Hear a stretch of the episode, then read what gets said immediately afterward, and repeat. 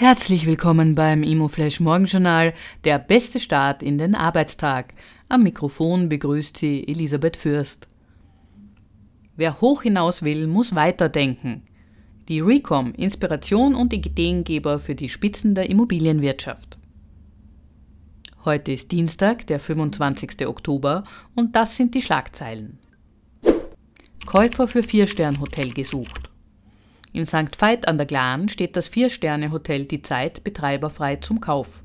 Auf 5500 Quadratmeter Nutzfläche hat es 110 Zimmer, ein Restaurant und eine Bar, Konferenzräume plus einem Fitness- und Wellnessbereich mit einer Teichanlage. Das Hotel wurde 2009 erbaut und 2017 vom jetzigen Eigentümer Alfred Riedel übernommen. Der Vermittlungsauftrag liegt bei Christi und Co. Niederösterreich startet Nächtigungsoffensive.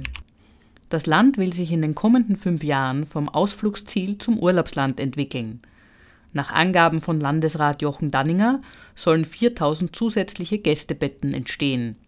Das Land setzt dabei auf Finanzierungsunterstützungen wie eine neue Gastgeberförderung, die am 2. November startet.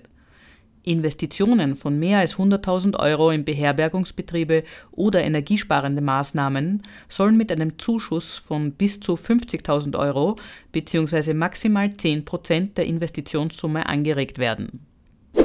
Die spannendste Meldung heute. In München fehlen große Logistikflächen.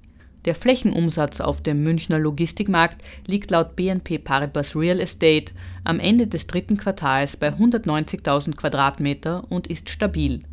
Nur an große Flächen zu kommen wird immer schwieriger.